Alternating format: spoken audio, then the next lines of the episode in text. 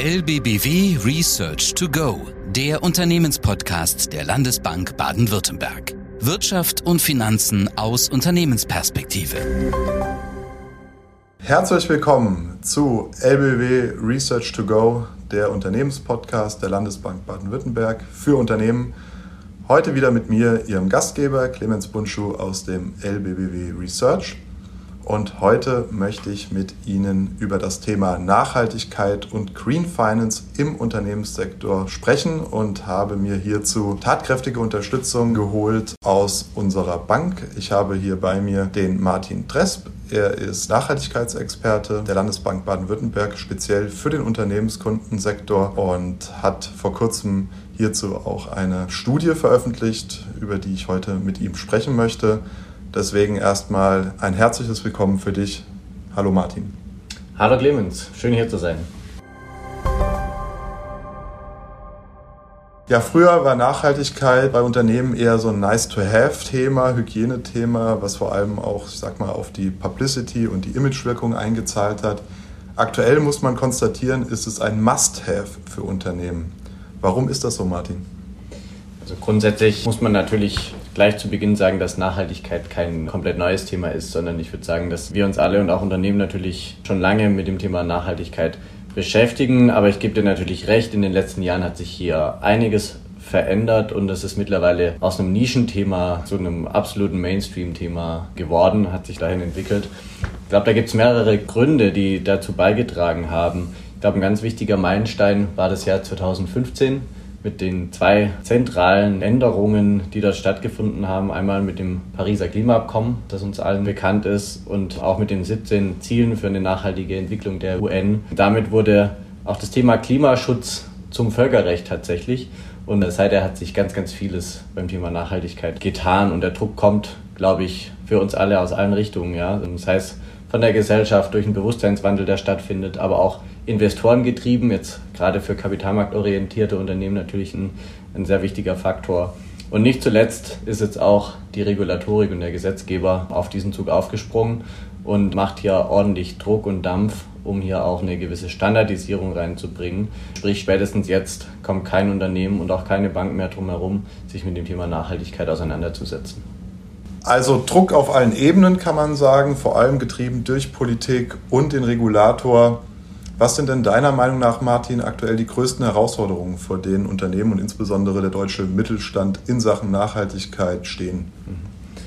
Einmal ist es mir wichtig zu sagen, dass nicht nur der Regulator oder der Gesetzgeber der alleinige Stakeholder ist, der hier Druck macht. Und da ist sicherlich auch eine intrinsische Motivation vorhanden und auch andere Stakeholder, die sicherlich ein, ein gesundes Interesse an diesem Thema haben. Heißt, es ist nicht nur Regulatoren getrieben, aber absolut nehmen die eine immer wichtigere Rolle ein. Und da besteht aus meiner Sicht auch eine ganz große Gefahr. Da kommen wir auch gleich zu deiner Frage gleich wieder zurück. Man darf sich nicht verzetteln. Es wird aktuell an so vielen Stellen gearbeitet, sei es das Sorgfaltspflichtengesetz Richtung Lieferkette, hier Transparenz zu schaffen, sei es Berichterstattung allgemein mit der neuen Richtlinie, die die EU im Entwurfsstadium aktuell hat. Heißt, da kommen deutlich stärkere Reporting-Anforderungen auf Unternehmen zu. Und damit auch mehr Bürokratie, oder?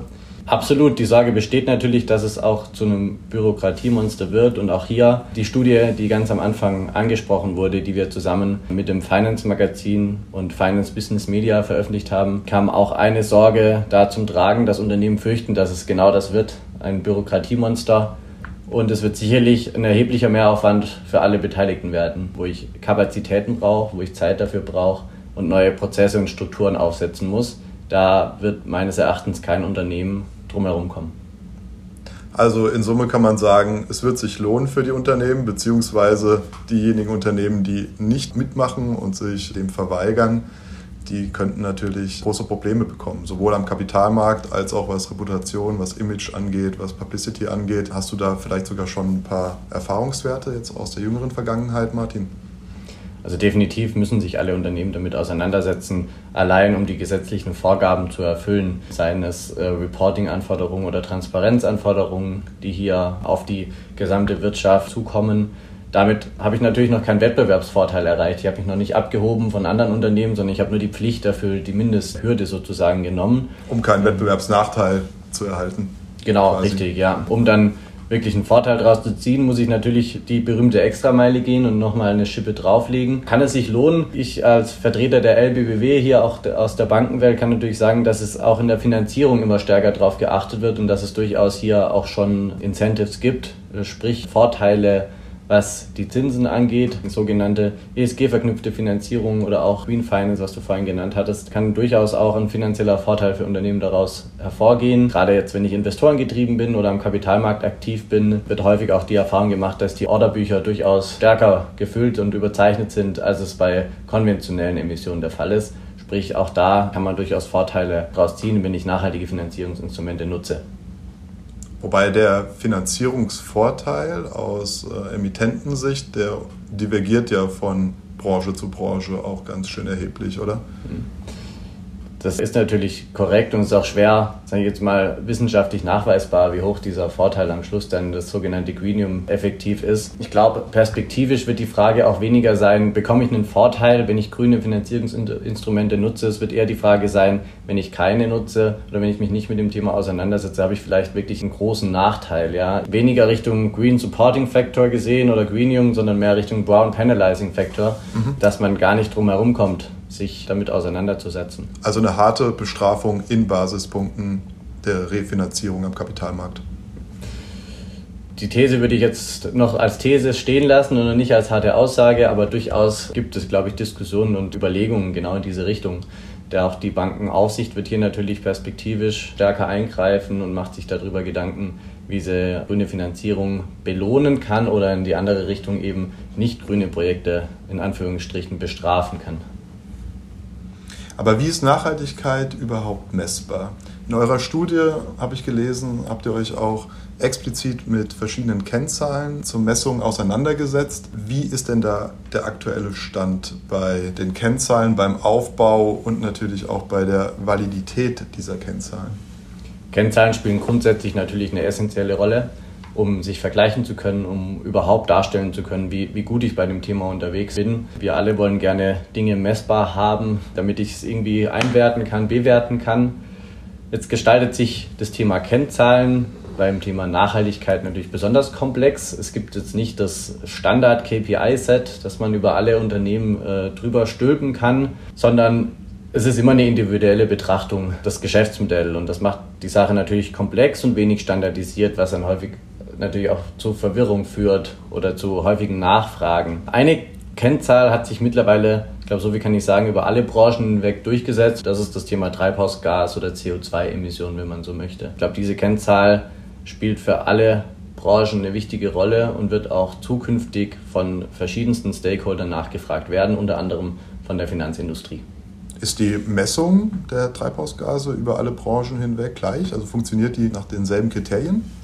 Die absoluten CO2-Emissionen die Messung überall gleich. Da gibt es auch ein gewisses Rahmenwerk, ein Standardwerk, an das man sich hier halten kann. Eine absolute CO2-Emission ist natürlich in der Aussagekraft beschränkt, da die CO2-Emission, die ich ausstoße, natürlich auch von der Unternehmensgröße oder vom Geschäftsmodell abhängt. Ja. Sprich, um das wirklich vergleichen zu können, muss ich es in eine Relation setzen, diese Größe, um dann so eine CO2-Emissionsintensität zu bekommen. Und die unterscheidet sich dann wiederum von Branche zu Branche, welche Größe hier die relevante ist.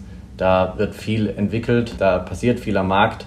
Aber um ein Beispiel zu geben, wenn ich im Versorgersektor ein Energieerzeuger bin, dann ist die relevante Größe tatsächlich die direkten CO2-Emissionen, die ich bei der beispielsweise Kohleverbrennung ausstoße. Mhm. Und da muss ich auch das betrachten, wenn ich jetzt im Automobilsektor unterwegs bin, dann ist viel relevanter die Größe, wie viel CO2 wird denn bei der Nutzung meines Produktes, sprich dem Auto, am Schluss verbraucht. Und so unterscheidet sich immer der Schwerpunkt sozusagen, den Fokus, den ich setzen muss. Und die Intensität ist dann auch immer eine andere.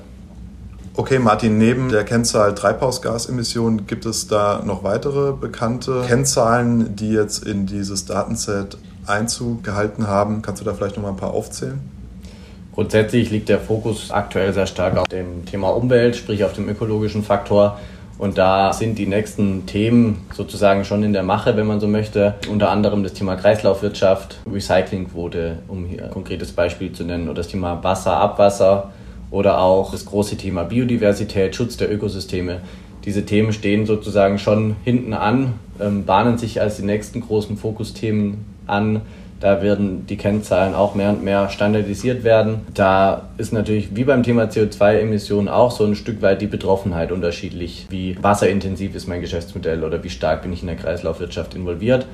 Aber da werden sicherlich auch weiter Fortschritte, was Kennzahlen angeht, gemacht werden. Und wer überprüft diese Kennzahlen? Also es muss ja irgendeine Institution oder irgendjemanden geben, der auch darauf achtet, dass diese Kennzahlen ordentlich äh, erhoben wurden. Und wie sieht es überhaupt mit der Datentransparenz aus? Also findet es dann Einzug in den Nachhaltigkeitsbericht der Unternehmen oder wo wird es veröffentlicht? Wo kann man das ja, als Stakeholder des Unternehmens nachvollziehen? Mit dem Stichwort Datentransparenz hast du ein ganz, ganz wichtiges Thema, ein zentrales Thema angesprochen. In den letzten Diskussionen, die ich geführt habe, wurde sogar teilweise die These aufgestellt, Nachhaltigkeit gleich Daten. Sprich, Daten sind mit das relevanteste Thema eigentlich oder der relevanteste Faktor, um erfolgreich beim Thema Nachhaltigkeit auch unterwegs zu sein. Denn ohne Daten kann ich nichts messen, ohne Daten kann ich mich auch nicht verbessern und kann es auch nicht nachweisen.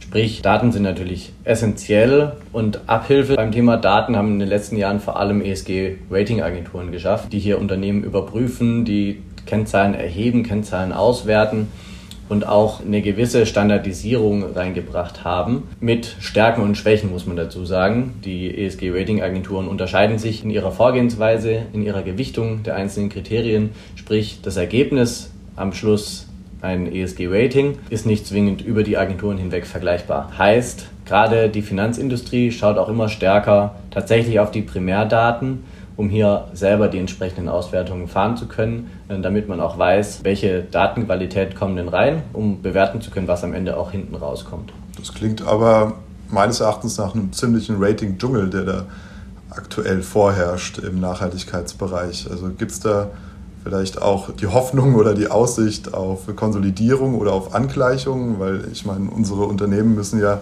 dann letztlich mit diesen Ratings arbeiten und diese natürlich auch ins Schaufenster stellen. Und sowohl auf der Emittenten- als auch auf der Investorenseite stelle ich da ja einen ziemlichen Wildwuchs fest aktuell, oder ist es nicht so? Ich gebe dir recht, es ist eine häufig genannte Kritik an ESG-Ratingagenturen, dass es keine Vergleichbarkeit unter den Ratingagenturen gibt, was es natürlich sehr undurchsichtig macht, sowohl für die Unternehmen selbst, aber auch für die Finanzindustrie und natürlich auch für Privatanleger, die beispielsweise nachhaltige Titel in ihr Depot holen möchten. Absolut. Das ist absolut ein Thema und das ist auch von der von der Aufsicht erkannt, die hier verschiedene Konsultationsfragebögen schon gestartet haben, wer hier die Anwender von solchen ESG-Ratings sind und was eventuell verbessert werden kann. Ähm, hier würde ich die These wagen, dass es auch hier mehr und mehr zu einem standardisierten Vorgehen kommen wird, analog der Credit- bzw. Bonitätsratings. Wenn man da die großen drei sich anschaut, unterscheidet sich das Ergebnis in der Regel mhm. nur marginal und so ähnlich könnte ich mir das auch für das Thema ESG Ratings vorstellen. Als Oligopol dann aber mit ein paar wenigen Nachhaltigkeitsratingagenturen, die sich aber dann in ihrer Methodologie vielleicht etwas mehr angeglichen haben glaube, auf diesem Weg sind wir schon. Wenn man die letzten Jahre sich anschaut, hat da viel an Konsolidierung schon stattgefunden. Gerade die großen Player am Markt haben da schon gewisse Zukäufe getätigt und sich bei dem Thema aufgestellt. Da muss ich dir recht geben, der ein oder andere Anbieter wird sich hier nicht halten können. Okay, also Ratings sind schon mal wichtig und gut zur Vergleichbarkeit, auch wenn wir uns hier wünschen würden, dass es eine Konsolidierung und eine Angleichung der Methodiken gibt.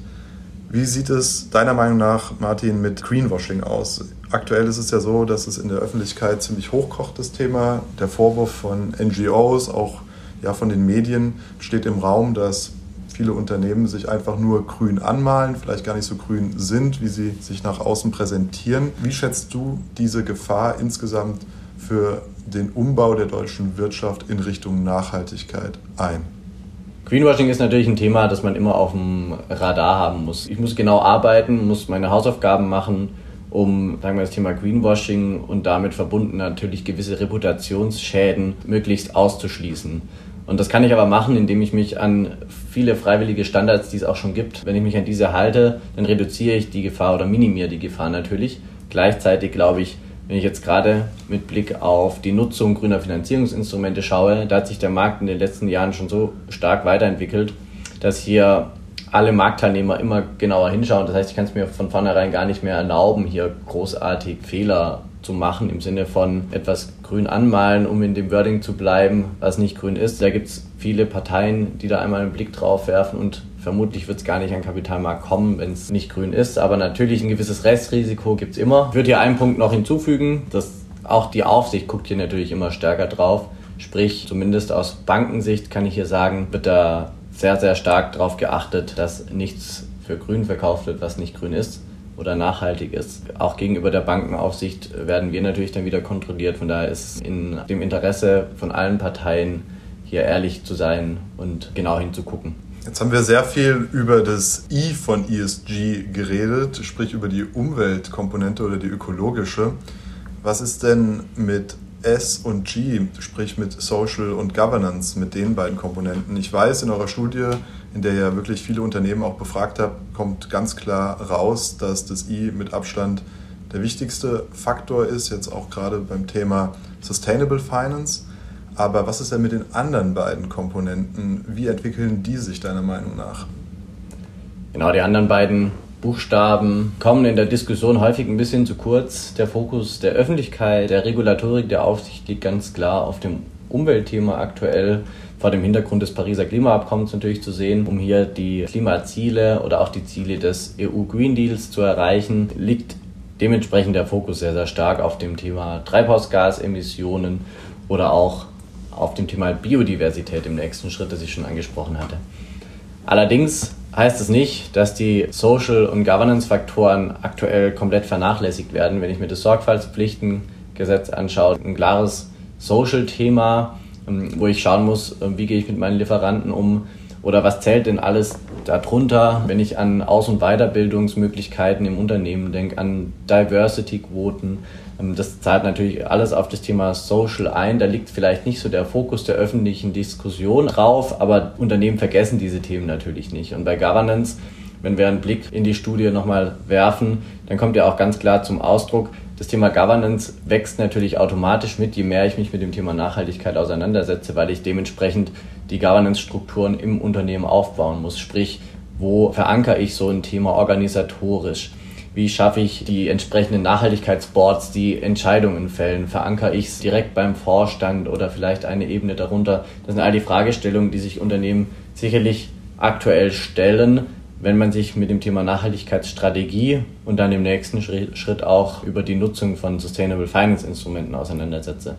Ja, vielen Dank, Martin für diese spannenden Einblicke in die Welt der Nachhaltigkeit. Ich denke, da sind einige Aspekte jetzt gerade auch aus eurer jüngsten Studie nochmal sehr klar und transparent geworden. Ich denke, das ist wirklich ein Thema, was gekommen ist, um zu bleiben. Vielleicht sogar das Thema unserer Zeit, eben der Umbau, die Transformation der Wirtschaft in Richtung Nachhaltigkeit. Und wir laden natürlich Sie, liebe Zuhörerinnen und Zuhörer, ganz herzlich ein, auf uns zuzukommen, sich auch bei dem Thema beraten zu lassen und dementsprechend ja, in Sachen Nachhaltigkeit hier mit voranzuschreiten. Ja, vielen Dank, lieber Martin, für die spannenden Eindrücke in die Welt der Nachhaltigkeit und schön, dass du da warst. Hat Spaß gemacht. Vielen Dank, Clemens, für die Einladung. Ja, und zum Schluss möchte ich, liebe Zuhörerinnen und Zuhörer, noch ein bisschen Werbung machen für unsere jüngst veröffentlichte Studie. Ich werde den Link zur Studie in den Teasertext vom Podcast mit einfügen. Dann können Sie gerne sich die Studie auch nochmal in aller Intensität zu Gemüte führen. Und ich bedanke mich ganz herzlich fürs Zuhören, wünsche Ihnen alles Gute und bis zum nächsten Mal in zwei Wochen. Das war LBBW Research to Go, der Unternehmenspodcast der Landesbank Baden-Württemberg. Jetzt abonnieren oder besuchen Sie uns auf lbbw.de. Wir verfolgen für Sie Weltwirtschaft und Finanzmärkte, analysieren Märkte und Trends. Bereit für Neues. LBBW.